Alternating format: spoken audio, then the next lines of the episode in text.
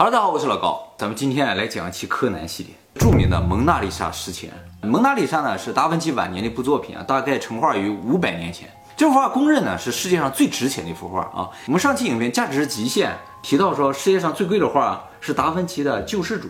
嗯，哎，那幅画四点五亿，怎么这个蒙娜丽莎却是最值钱的画？是因为蒙娜丽莎没人拿出来卖，但拿出来卖肯定比救世主贵。蒙娜丽莎呢现在估价八点三亿啊，那也会？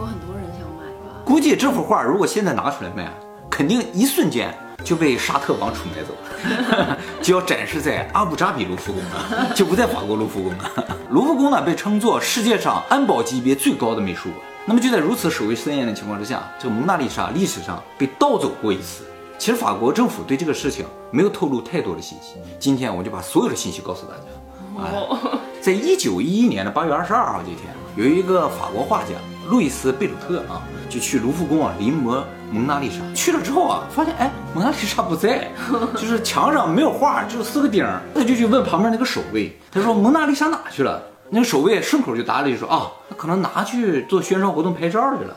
什么时候能回来？那守卫说大概几个小时之后就回来吧。于是他就在边上等啊，等了好几个小时，这画都没回来。然后他又抓了一个工作人员，工作人员说：“我帮你查一下啊。”他一查说：“哎呀，蒙娜丽莎今天没有展示活动啊！”就在这个时点，人们才知道啊，这画可能丢了。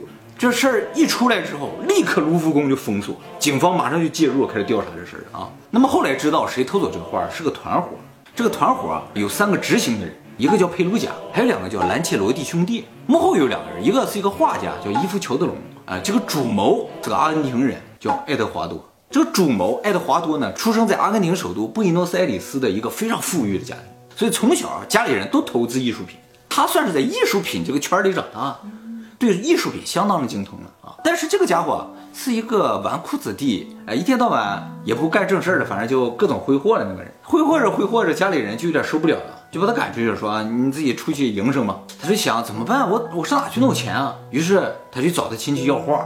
他自己手里也留有一些画，然后就卖画为生。这画还是可以卖出一些价钱的，但是也不够他挥霍的。卖着卖着，他就觉得我总有卖光那一天。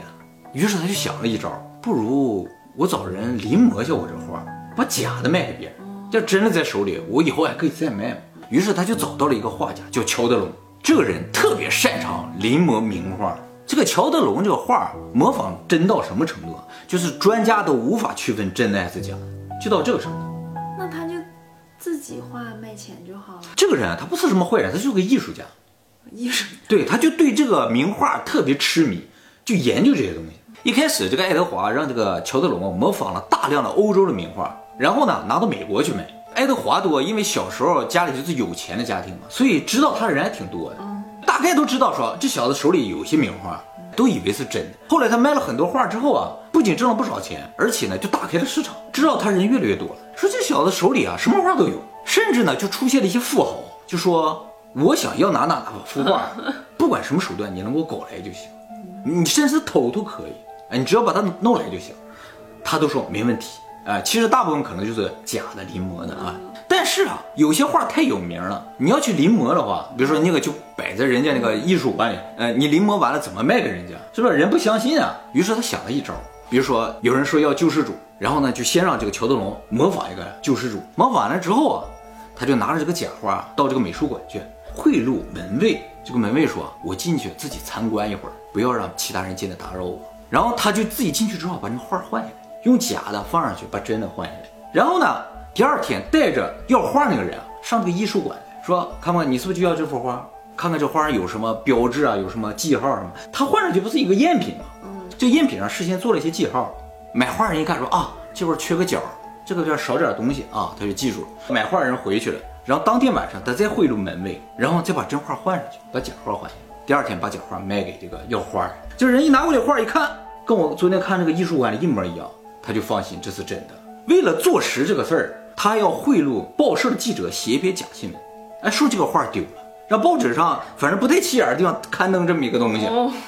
买了画人一看说啊，报纸上都登了，这画好像是丢了，他就放心了。大家可能会觉得他这事做的是不是有点复杂？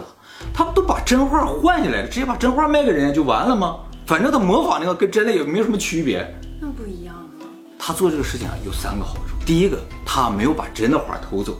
所以呢，作为美术馆，他没有丢真的画。比如说他看到报纸上这个新闻的话，他一看啊，我这画也没丢，他就觉得啊是个假新闻，这样就过去了，他不会报警，而且他贿赂那个门卫也不会有麻烦。第二，他认定这个买画的人一定不会去报警，因为他是托人家去偷画的嘛，对吧？哎，只要偷到手了，他马上就藏起来，谁都不会告诉他。哎，第三个就是他永远都可以用假画去换真画，假画换真画，真画永远在那，他卖出去都是假的，想卖多少就卖多少。那都没有监控吗？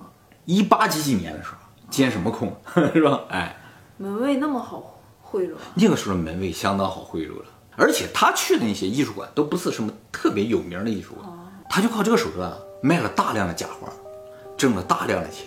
随着他卖的越来越多啊，他其实有点心虚，这样卖下去迟早会出事儿的，对不对？他想钱挣差不多了，这样吧，我最后干笔大的我就不干了，那就想到了蒙娜丽莎。于是呢，他就带着这个乔德龙啊，来到了法国巴黎，去了卢浮宫，就看着蒙娜丽莎，他就问这个乔德龙说：“这画你能临摹吗？”乔德龙说：“没问题。”然后他说：“我不是要一幅，我要 n 幅。”他说：“没有问题，只要时间足够多。”他马上反问了这个爱德华多一句，说：“但是这幅画，你这招不适用啊，因为这幅画太有名了，天天人都在这看着，你说能偷出来谁信呢？”爱德华多就说了：“哎，你说对了，这次不能假偷。”这次他真偷爱。德华多还是个大连人。哎，对。那么接下来呢，乔德龙就该仿造蒙娜丽莎了。他天天就去卢浮宫照着画，而且呢研究他这个框，然后呢到法国各个画廊去找相同的画框，然后还查了一些中世纪那时候古书，研究一下达芬奇用了什么染料，就要用相同染料来画。那么在这段时间呢，爱德华多呢就在各地寻找想要蒙娜丽莎画的老板。很快呢就在美国找到五个老板要这个画，在巴西找到一个。六个买家敲定之后，他马上返回了法国巴黎，开始找谁能够进到这个卢浮宫里面去。他上哪去找呢？就上那个法国巴黎的人才市场，就是劳务市场嘛。这劳务市场有很多工人啊，叫瓦匠、木匠、玻璃工啊，这些人啊，天天等着找活干。其实里边有不少人以前在这个卢浮宫里干过活。结果呢，就找到佩鲁贾和兰切罗蒂两兄弟们三个人。这三个人啊，以前都在卢浮宫干过活。关键这三个人啊，就为了钱什么都干。他就跟这三个人说了，我们这次就是要偷那个画，哎，但是呢，给他们三个人开出了一个无法拒绝的价格。这三人马上就同意。然后爱德华多就开始排练，进去这个卢浮宫看，说你们搁哪待着，怎么走，怎么走，都安排的很好。整个这个过程啊，用了将近一年时间。在这一年里呢，乔德龙呢也复制了六幅蒙娜丽莎。乔德龙画这六幅画不是在法国画的，这个涂料啊、画框都是在法国买的。但是呢，他把这个东西都拿到要买的买家所在地去画。为什么这么做呢？是因为如果在当地画完了，从海关拿不出来。这样的话，买家有了，假的蒙娜丽莎也有了，然后呢，就只剩下最后一步了，就得进去偷了。一九一一年的八月二十一号这一天，也就是发现蒙娜丽莎丢画那一天的前一天啊，呃，卢浮宫呢是休息日。这天啊，卢浮宫要进行内部的整修，要进来个工程队儿啊。那么按照他们的计划，就是内部整修那天啊，里边会有很多人走来走去的，可能会比较混乱。他们就准备趁乱把这个画拿出来。但是他们混不到这个工程队里边去，那他怎么进去呢？就在这前一天，他们就已经进入卢浮宫，就像正常的游客进去，但是穿着呢就和那个工程队一样的衣服进去。他们三个人知道里边有一个小仓库，那个地方没有人监管。他三个就躲到那个小仓库里，只等到卢浮宫关门，在里边过一晚上。第二天早上，等那个工程队一进来，里边所有的什么自动警报都解除了之后，他们就出来了，赶紧把那画拿下来，然后混到这个工程队里边一伙人，谁也不认识谁的情况下，就把他带出去。有警报吗？可能一些像老鼠夹子一样的东西。工程队那些人都没想偷画啊。裴鲁贾其实也有担心过这个事情，就是说，哎，我们把这画摘下来了，进去的工人如果发现怎么办？这个爱德华多说：“你们不用担心这个事情，工人不会发现。”哎，结果事实证明，进去的工人就看画没有了，他们都没有反应。可见这个爱德华多啊，已经细思缜密到什么程度了。而且啊，就是整个事情实施的过程中，爱德华多是没有出现在现场的，他自己呢躲到了一个很远的地方，有一个不在场证明这么个地方在那待着，而且他没有告诉过这三个人他的真实姓名和住所。然后第二天，这个画发现丢了之后啊，整个法国警方啊就马上封锁了所有的国境线，因为他们认为这个画可能会出国。然后呢，挨个盘查也没有发现这幅画出国。但其实这幅画当时在哪呢？其实，在兰切罗尼兄弟家里。后来警方几乎所有人都盘问了，哎，都没找到任何线索啊。最后边抓了一个嫌疑犯，你知道是谁吗？嗯，毕加索。当时的毕加索三十岁，属于一个还不是很有名的一个画家。毕加索为什么会被抓起来呢？就是毕加索在四年前曾经买了一个雕塑，后来知道这个雕塑是从卢浮宫里偷出来的。结果呢，抓到那个人说吧，毕加索也牵连罪。但毕加索后来证实他不知道这事儿。但是这一次又丢了东西，他马上就怀疑肯定又是毕加索啊。然后把毕加索抓去了之后呢，当然没有任何证据，很快就放了。但是也成为一个新闻。那么从这个事情大家也看出来，法国警方当时是一点线索都没有，也可见爱德华多的这个计划是有多么的完美啊。那么就这样一个月一个月过去了，法国警方仍然是没有找到任何的嫌疑犯啊。整个法国都开始相信蒙娜丽莎可能永远不会再回到法国。但是呢，终于在蒙娜丽莎消失两年之后，这画自己回来。那是怎么回事呢？我们就要说了，这个画丢了之后，佩鲁贾和爱德华都之间发生的事情啊。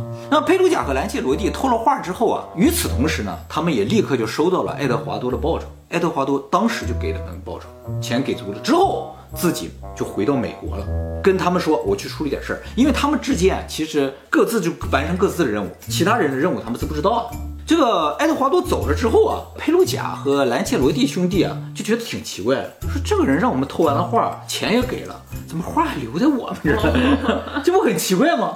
你应该把画带走啊，是吧？你给卖卖你的。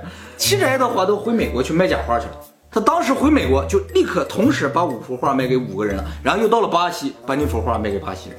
他在等这个新闻出来，新闻一出来他就给卖。卖完这些画之后，他总共挣了多少钱啊？四千万美元。没觉得很多，是不是？哎，但是你要知道，当时一美元啊能买一点五克黄金，所以呢，折算下来的话应该是三十二亿美元。然后爱德华多啊把这些画卖了之后啊，马上躲到北非去了，因为北非当时和法国也好，和美国也好，也没有任何引渡条约什么，就警察也不会到北非去找他的麻烦，所以他就躲在那儿。他到了北非之后呢，当然就没有再跟佩鲁贾他们联系了。佩鲁贾呢在这等，他足足等了两年啊，爱德华多都没来取画。就佩鲁贾有点坐不住，他坐不住有两方面原因。第一方面就是说这个画他不拿走很奇怪，放在手里他很危险。第二个就是当初爱德华多给他的报酬基本上快花光了。这些人呢，他们挣了这些钱呢，不是会攒起来，马上就去赌博，很快就赌没了，你知道吗？给了他多少钱不知道给了多少钱。花光之后，他就跟这个兰切罗蒂兄弟俩就商量说，要不咱自己把这画卖了，他肯定不回来了，这人死到哪去都不知道。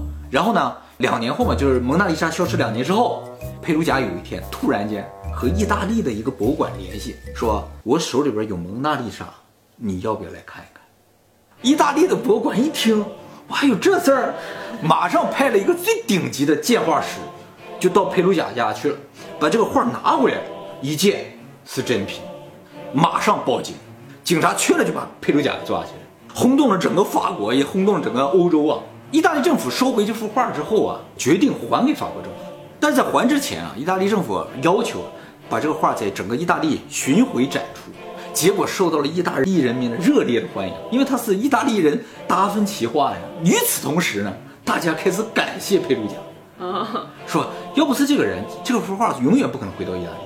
于是好多人上监狱里去看这个佩鲁贾，这个佩鲁贾一时之间成为大明星了。这佩鲁贾突然间就想，哎，这是个机会啊！于是，在庭审的时候，他就坚持强调自己就是为了把这个画带回意大利 才去偷的，完全没有考虑过钱的事儿，也没有任何人指使他干这件事儿，就是他自己一个人完成的。他的目的，唯一的目的，就是把这个意大利人画的画带回意大利。大家一听都鼓掌，然后在庭审过程中，检方就提出不同意见了。检方说：第一，你当初联系我们意大利的这个博物馆的时候，就是来问价的。你要是就是为了意大利人民带回来的话，你应该赠送给我们的博物馆，是吧？他说：不不不，我只是让你们来看看这是不是真的，根本没有问过价。然后马上这个检方又提出一个证据，就说在这之前啊，他给他父亲寄了封信，那封信上写着。爹，我们发了，写了这么句话，但是没有写细节，究竟是什么字儿没写。然后他说：“你看你自己都写着，这肯定是要卖啊。”就在这样的一个情况之下，法官仍然认定佩鲁贾是有一定爱国心驱使的情况之下，才偷了这幅画的。于是呢，给他判处有期徒刑七个月。七个月？哎，但其实庭审的时候已经把他抓起来，已经有七个月了。于是当庭释放。哇，他是意大利人吗？他是意大利人哦，而且。法院表示不再追究有可能的共犯。你要追究共犯的话，那他这个爱国就不成立了，你知道？哎，那么佩鲁贾也没有承认过共犯，这个法官也没有承认过共犯，怎么知道这个故事里边这所有的人了呢？哎，是在佩鲁贾死之后，佩鲁贾在被放出来过了仅仅八年就死掉了。哎，死掉了之后啊，又过了几年，有一个报社的记者声称自己是佩鲁贾的朋友，这个事情是他写出来的。不一定是真的。哎，那你可能会想，佩鲁贾其实可能也不知道爱德华多那么多的细节。这个记者说了，他自己去调查的。就是他找到了好多幅蒙娜丽莎的。后来啊，还真在在美国出来了一幅蒙娜丽莎，已经被认定是真的。嗯，所以一度都认为说法国那幅到底是不是真的都不知道。对呀。但是这幅画究竟现在谁手里也不知道。啊，大家都不承认嘛，啊，但是确实是有，而且蒙娜丽莎这个世界上不止一幅，现在已经知道了，能展出来的就三幅了。所以现在究竟哪一幅蒙娜丽莎是真的，完全不知道。有六幅的话还不好知吗？有六幅的话，如果真的哪一天这六幅全出来了，可能这个价值。你集齐了就可以召唤。你要是集齐了，就可以召唤真的蒙娜丽莎。对对对，这就是著名的七龙珠。就是我以前看过一个专门讲鉴定画的节目，就介绍怎么鉴定这些名画啊，其实就是看后边写的那些拍卖记录，有那些拍卖记录就证明这个画是多少钱，是不是真的。所以仿画的人主要是仿后边的拍卖记录，反而不是正面啊。正面长什么样，大家都不太注重细节了。尤其像毕加索画的画，你根本就不知道画些什么，像不像也都不重要。画了好多啊。对呀，好几万幅，那这哪些是真的？所以就看后边那些记录，而且断定它多钱就看那记录，上面写多钱就是多钱。但是你不能否认，就画是现在世界上最保值而且最容易携带的这么一种。金条什么都不太容易携带，那画太容易携带了，一卷就走了。所以画算是嗯很好很好的一个财富积攒的一个方式。